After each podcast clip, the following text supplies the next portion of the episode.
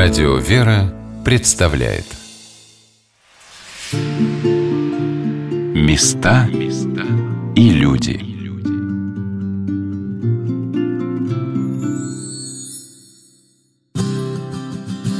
Этим летом я не раз слышала от своих друзей и знакомых о намерении поехать в Карелию.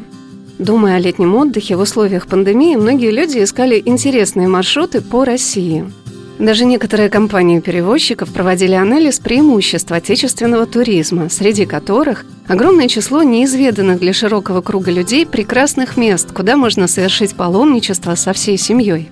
Но маршрут, по которому мы с вами сегодня последуем, входил в один из девяти главных туристических маршрутов нашей Родины. Это путешествие на остров Кижи.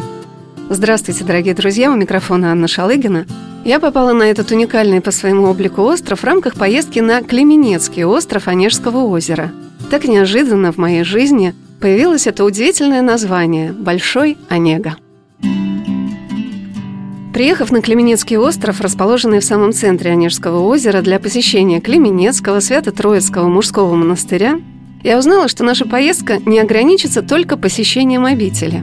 Дело в том, что совсем рядом, на другой стороне Клеменецкого острова, расположена так называемая Сенная губа – место, где с древних времен находилось много поселений, центральным из которых являлся погост, на котором было построено два храма – святителя Николая Мерликийского, чудотворца, и Тихвинской иконы Божьей Матери – а так как я приехала в монастырь накануне празднования этого чудотворного образа, то когда утром настоятель Клеменецкого монастыря игумен Александр с братьей поехали служить в Синую губу на престольный праздник, они взяли нас с собой, предварив это еще одно путешествие по Онеге такими словами. Кижи увидите. Кижи увидим? Да. Замечательно. Сейчас Павел вам покажет и расскажет, он пообещал.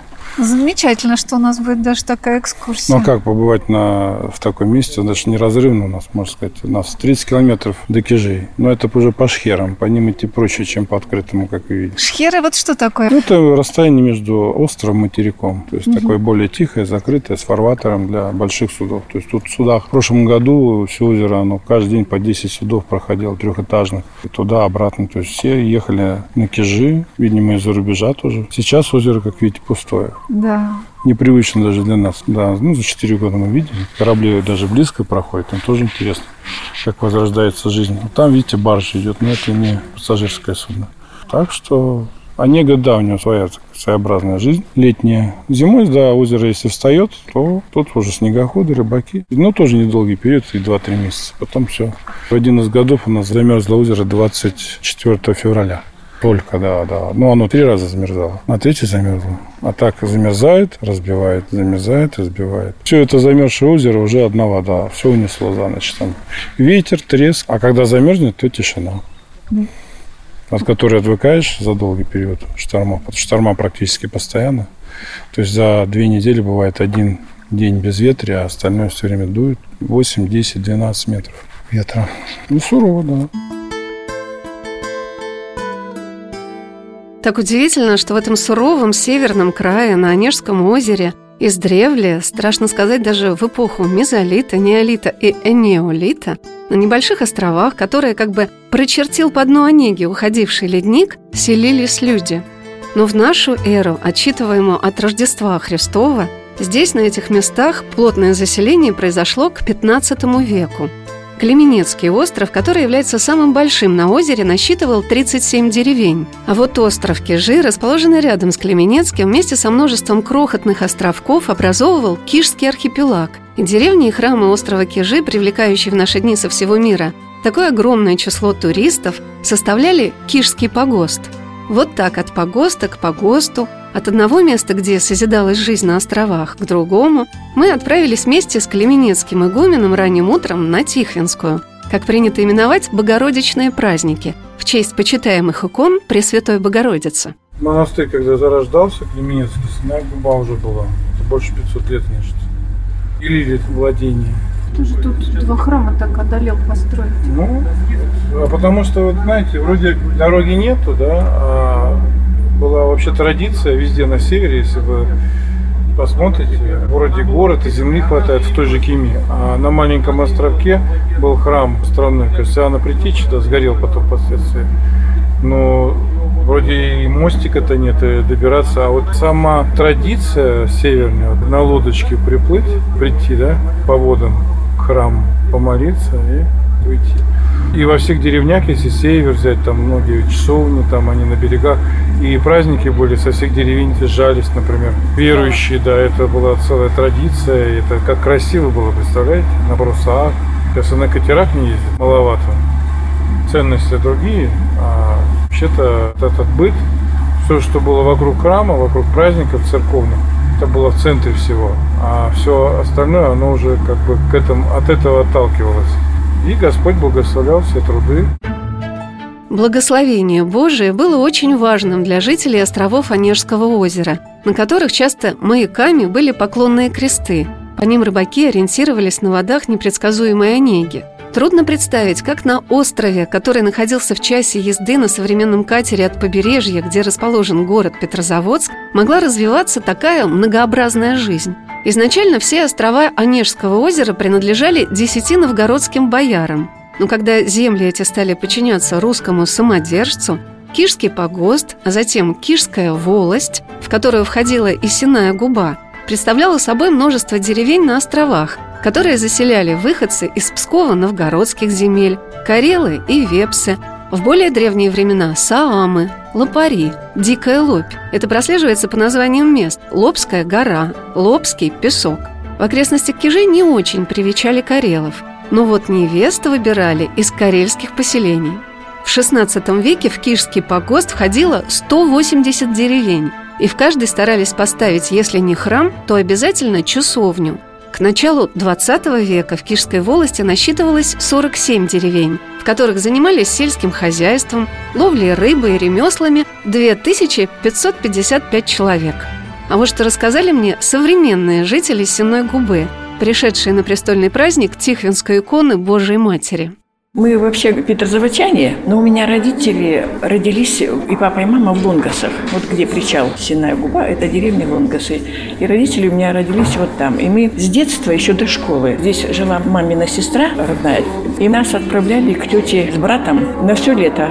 И, в общем, считай, что мы тут почти родились. Какие годы были? Я 45-го года рождения, мне 75 лет вот было в мае месяце. Так вот из школы я еще не ходила, так можете представить. Советские были, здесь был клуб, кино показывали, концерты приезжали, художественная самодеятельность. Народу много очень было, да. Жизнь так, работали тут, у меня двоюродные братья здесь все уже, правда, похоронены. Галина Ивановна Владимирова показала мне, где находился в Сенной Губе дом священника и местная школа, и поделилась, что сейчас сюда приезжают в основном дачники. Да, дача получается, да, потому что мы в мае приезжаем и в октябре уезжаем, даже как-то в ноябре уехали. И остались бы еще и зимой, может быть, пожить, но дома-то старые, надо много дров, поэтому холодновато. И мы, как только в городе включают отопление, мы, конечно, в город уезжаем.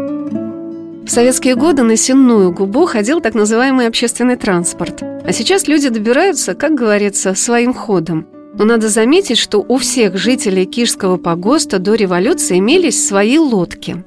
Лодки, конечно, были разными. Некоторые владели приличными суденышками для перевозки разного груза, скота, торговли рыбы. Лодки вмещали по 100 и 200 пудов, а пятисаженная сайма Акакия Воронцова вмещала и все 400 пудов – я спросила Галину Ивановну, а как относились жители окрестных деревень к храму? И сохранялись ли на нем купола? Нет, куполов не было. Здесь был клуб. Вход был, эти вот красивые окна были заделаны. Мы еще говорим, зачем такие красивые окна? Вот сейчас восстановили все, как вот прежний вид, да. Там была библиотека была наверху. Я, правда, там ни разу не была.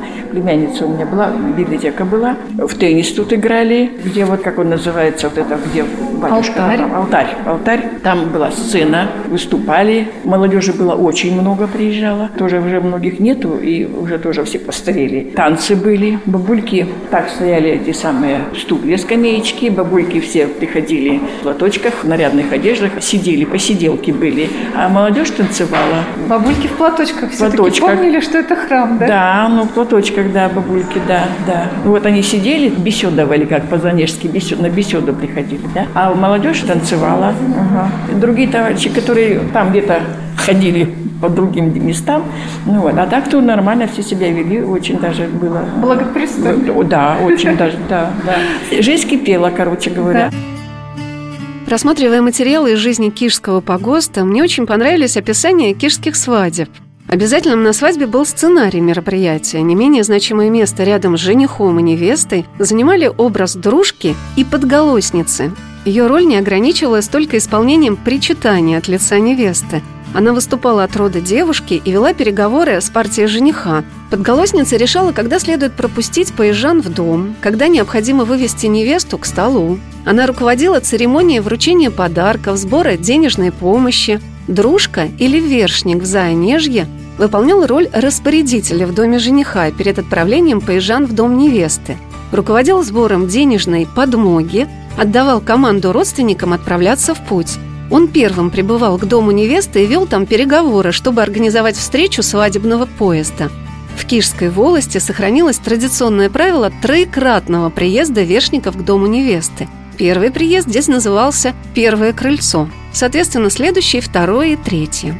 Кишская волость сохранила богатейшее фольклорное наследие. Из рода в род переходило дарование сказателя былин. Также кижане любили слушать духовные стихи, баллады и исторические песни. В наши дни бывшей Кишской Сенногубской волости было создано объединение «Заонежская сторона», участницы которого и познакомили меня с местом, на котором стоит храм Тихвинской иконы Божьей Матери. Сенная губа. Центр раньше назывался Погост, поскольку Это вот здесь же все кладбище, это микрорайон Погост. Ну, а дальше как деревеньки маленькие, здесь и Лонгасы. У нас 33 деревни было на острове, отец рассказывал. Вот. Ага, значит, это вот на, отдельно на Сенной губе 33 деревеньки. Такой Раньше. остров Клеменецкий. Клеменецкий. И раньше было 33 деревни. Ну, как деревни? Да, Километр прошел деревня. Петры, Мигуры, Галикова. Именно на Клеменецком. И сейчас мы объединились, и у нас э, краевая районная организация «Занежская сторона», своя группа ВКонтакте. И вот все эти маленькие поселения, которые вокруг нас, как раз мы и объединили все. Да, Занежская сторона. Да.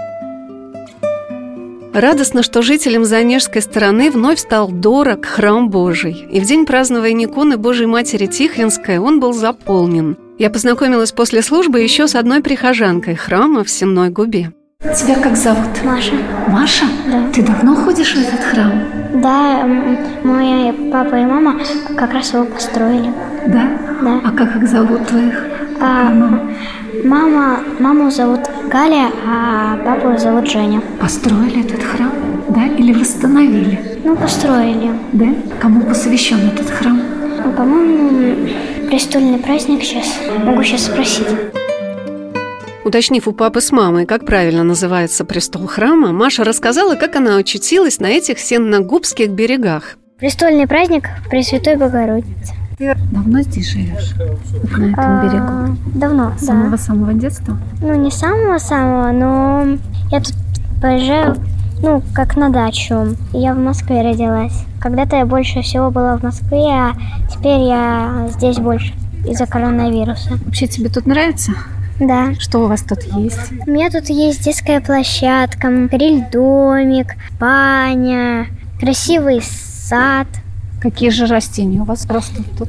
елка, цветы разные, разные деревья. Бывает у нас грибы около разных берез и около елок. Ну скажи, пожалуйста, красиво, что вот так вот храм видно? Да, М, очень красиво. красиво. Красиво? Любишь на храм смотреть? Да. Так ты говоришь, этот храм открыли твоя мама с папой? Они его достроили. Ну и как же это все происходило? Как у вас в семье разговоры ведут, да? Какую краску надо найти? Что... Ну, мы рабочих все там, мы все там решили, вот. Э, И у нас построили вот такой вот очень красивый храм.